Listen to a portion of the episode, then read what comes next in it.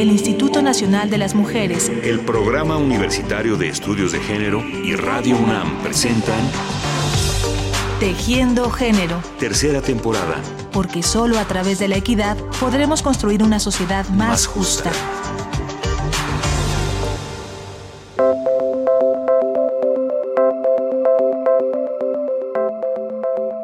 Nosotras nos casamos el 11 de marzo de 2010 y bueno, era la Ciudad de México la primera ciudad en América Latina en reconocer el matrimonio civil igualitario como tal. Y nosotras eh, llegábamos en ese momento después de haber empujado la ley en la Asamblea Legislativa y de haber coordinado a las organizaciones y de haber transmitido los argumentos a los medios de comunicación y llegamos a la historia como la primer pareja, el primer matrimonio de lesbianas en América Latina.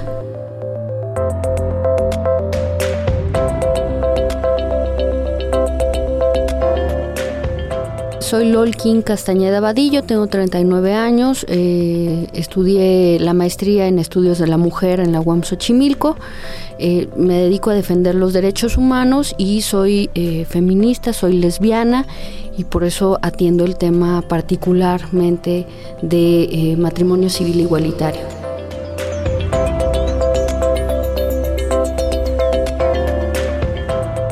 Sin duda, Lolkin Castañeda conoce perfectamente el tema del matrimonio civil igualitario, no solo por su preparación académica y su activismo a favor de los derechos humanos, sino porque ella y su pareja, Judith Vázquez, contribuyeron a cambiar las leyes y el rumbo de nuestro país para lograr el respeto a los derechos de todos y de todas con respecto al matrimonio, y fueron la primera pareja de dos mujeres que contrajo matrimonio en México y en toda América Latina en el año 2010. Y como fue central del registro civil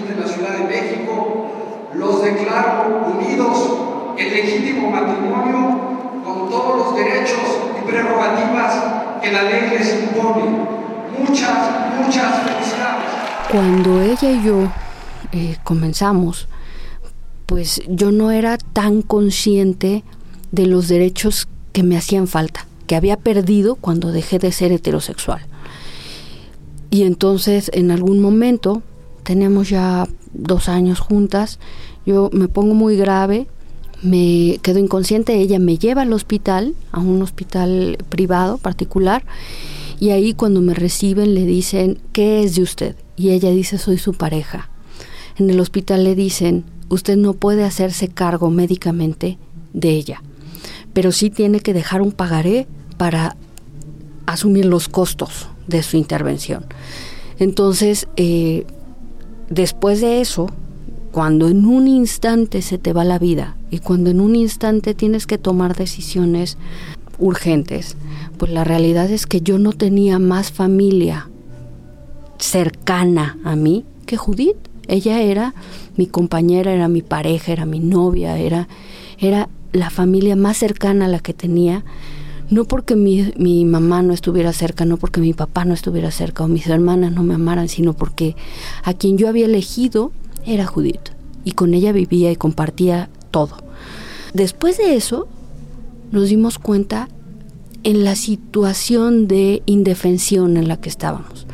Dijimos, necesitamos generar un cambio. Entonces empezamos a involucrarnos en el movimiento social LGBT, de lesbianas, homosexuales particularmente, y a partir de eso a estructurar una agenda de derechos, a buscar la ruta para poder transitar hacia la igualdad.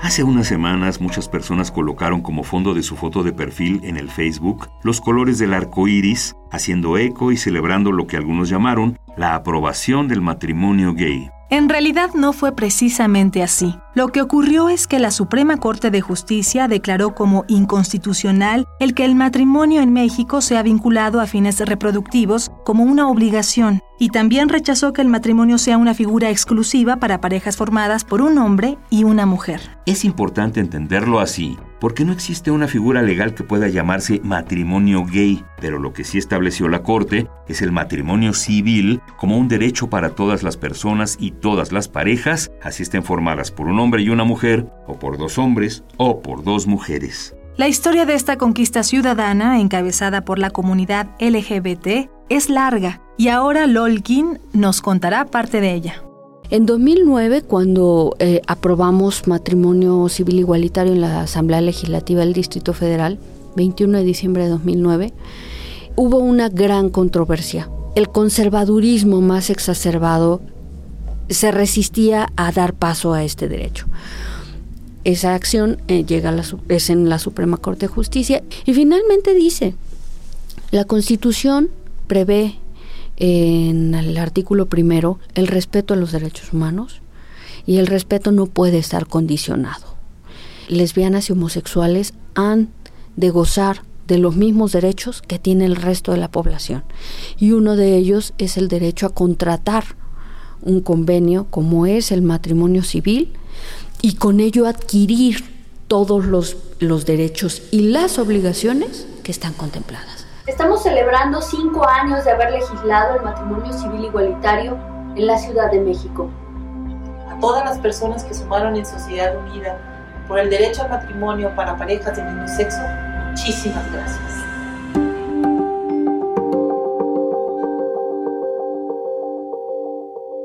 A cinco años de que la unión civil entre personas del mismo sexo se convirtiera en una realidad en la capital del país, más de 5.400 parejas han contraído matrimonio. Incluso han llegado parejas de otros estados de la República para ejercer este derecho en el Distrito Federal. En 2009, eh, lo que le quisimos decir a la sociedad es el matrimonio civil igualitario, que no el matrimonio gay. El matrimonio gay no existe el matrimonio civil igualitario debe dotarnos a toda la población de los mismos derechos. No es un eh, no es un atentado contra la familia o contra la heterosexualidad, sino es abrir un espacio en donde no lo hay para poder compartir de manera respetuosa. Y esa es la democracia. Entonces, cuando cuando le decíamos a la sociedad lo que estaba sucediendo, le decíamos, deben sentirse muy orgullosos porque este triunfo es un triunfo de la democracia, es un triunfo para un cambio cultural que no solamente nos compete a lesbianas y homosexuales, que le compete a toda la sociedad.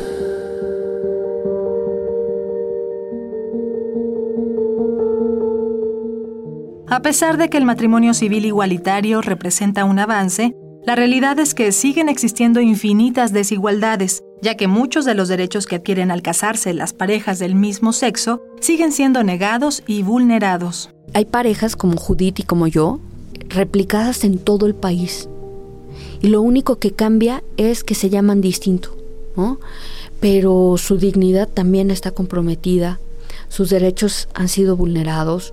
Hemos conocido historias muy vergonzosas, historias en donde, por ejemplo, una pareja contrae matrimonio, la pareja eh, fallece y eh, quien, el viudo, en este caso, solicita una pensión ante el IMSS y esta pensión le es negada hasta la fecha.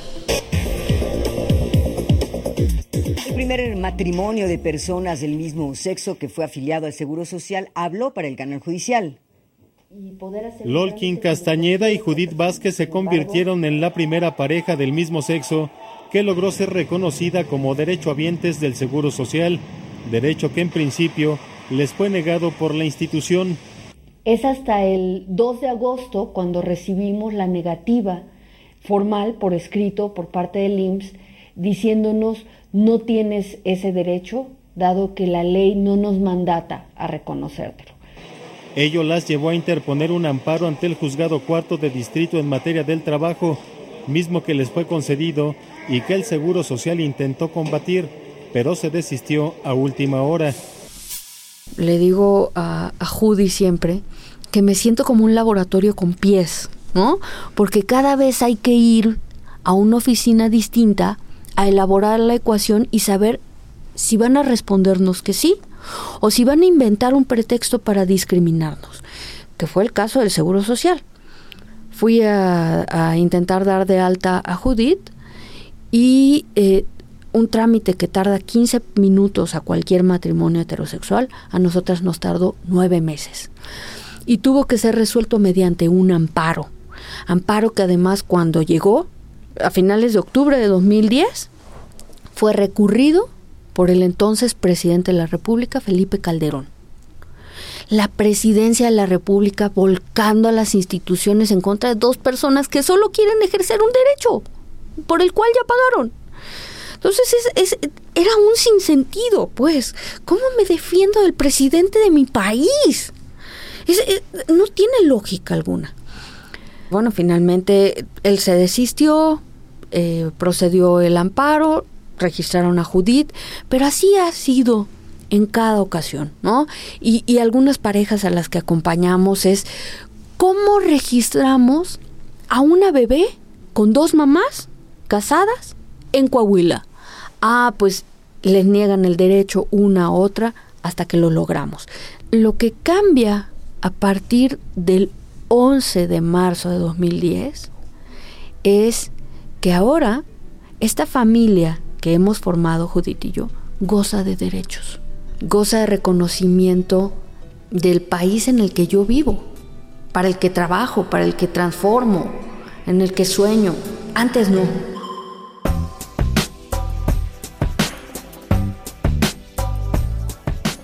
Así como han encontrado hostilidad, discriminación y privación de sus derechos, LOL y Judith también han atestiguado la aceptación, el respeto a la diversidad y los cambios positivos que ha tenido la sociedad a raíz de su lucha por el matrimonio civil igualitario. Recuerdo así con mucha alegría que cuando estábamos pues ya en ruta para el para casarnos, para el matrimonio, nos dijeron, "Pongan una mesa de regalos." Fuimos a una tienda departamental a ver qué nos decían. Entonces llegamos, hola, que la mesa de regalos tal, ¿no? Sí, claro, cómo no. Este, ¿quién es la novia? Ah, pues eh, las dos. Así. Y entonces la mujer que nos estaba atendiendo, así como abrió unos ojotes y dijo, ¡Ah! ya me dijeron de ustedes. La semana pasada nos dieron una capacitación y sabemos que van a llegar sus parejas. Sean bienvenidas. Así. No estoy yo por la labor de tirarles la primera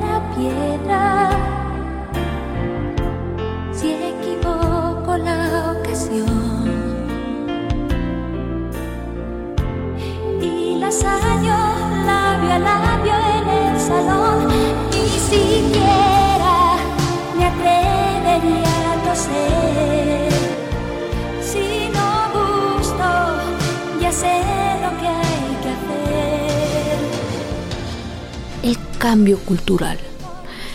Ahora puedes ver, no solamente en la zona rosa, a gente amándose libremente, tomadas de la mano, dándose un beso, abrazados.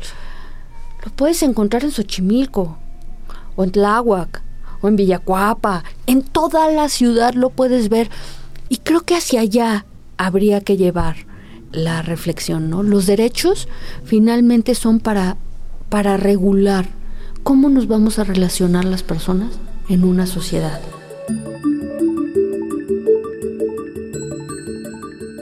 Regresemos ahora a junio de 2015, cuando la Suprema Corte de Justicia de la Nación dio un paso importante para avalar que el matrimonio civil igualitario sea un derecho en todo el país y no solo en algunos estados. Bueno, lo que hace la Suprema Corte de Justicia con esta jurisprudencia 43 diagonal 2015 es emitir un criterio a los ámbitos eh, de impartición de justicia diciendo en cualquier estado de la República en el que vengan a solicitarte un amparo para una pareja de dos hombres o de dos mujeres, habrás de otorgárselo inmediatamente porque ya hemos analizado los códigos civiles y es inconstitucional que el matrimonio sea vinculado a fines reproductivos como una obligación Y es inconstitucional que el matrimonio sea una figura exclusiva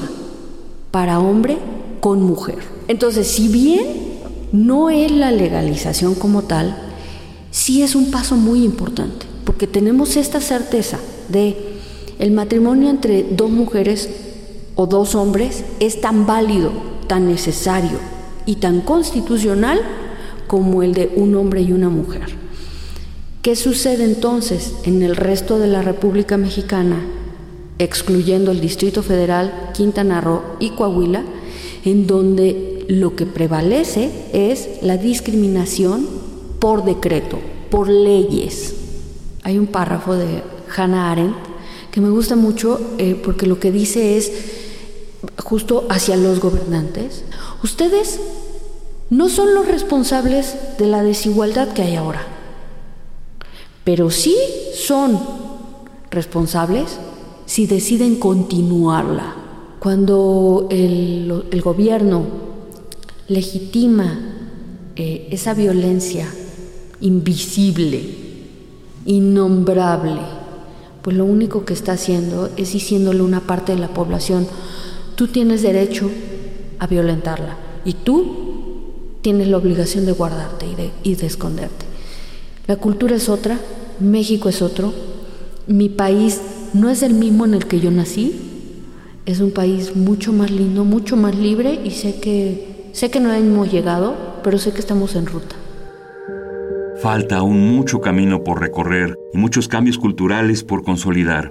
Es necesario garantizar el cumplimiento de este derecho. Es necesario que el matrimonio civil igualitario deje de ser para las parejas del mismo sexo una ruta larga de amparos y trámites complejos. Este es un ejemplo de lucha ciudadana que debemos reconocer y agradecer, porque es algo que enriquece nuestra vida en común y ayuda a garantizar los derechos y la equidad para todas y todos. Muchas gracias a Lol King Castañeda por compartir esta experiencia y por su trabajo y sus acciones de todos los días. Y a ustedes, amigas y amigos, muchas gracias por su atención y hasta la próxima.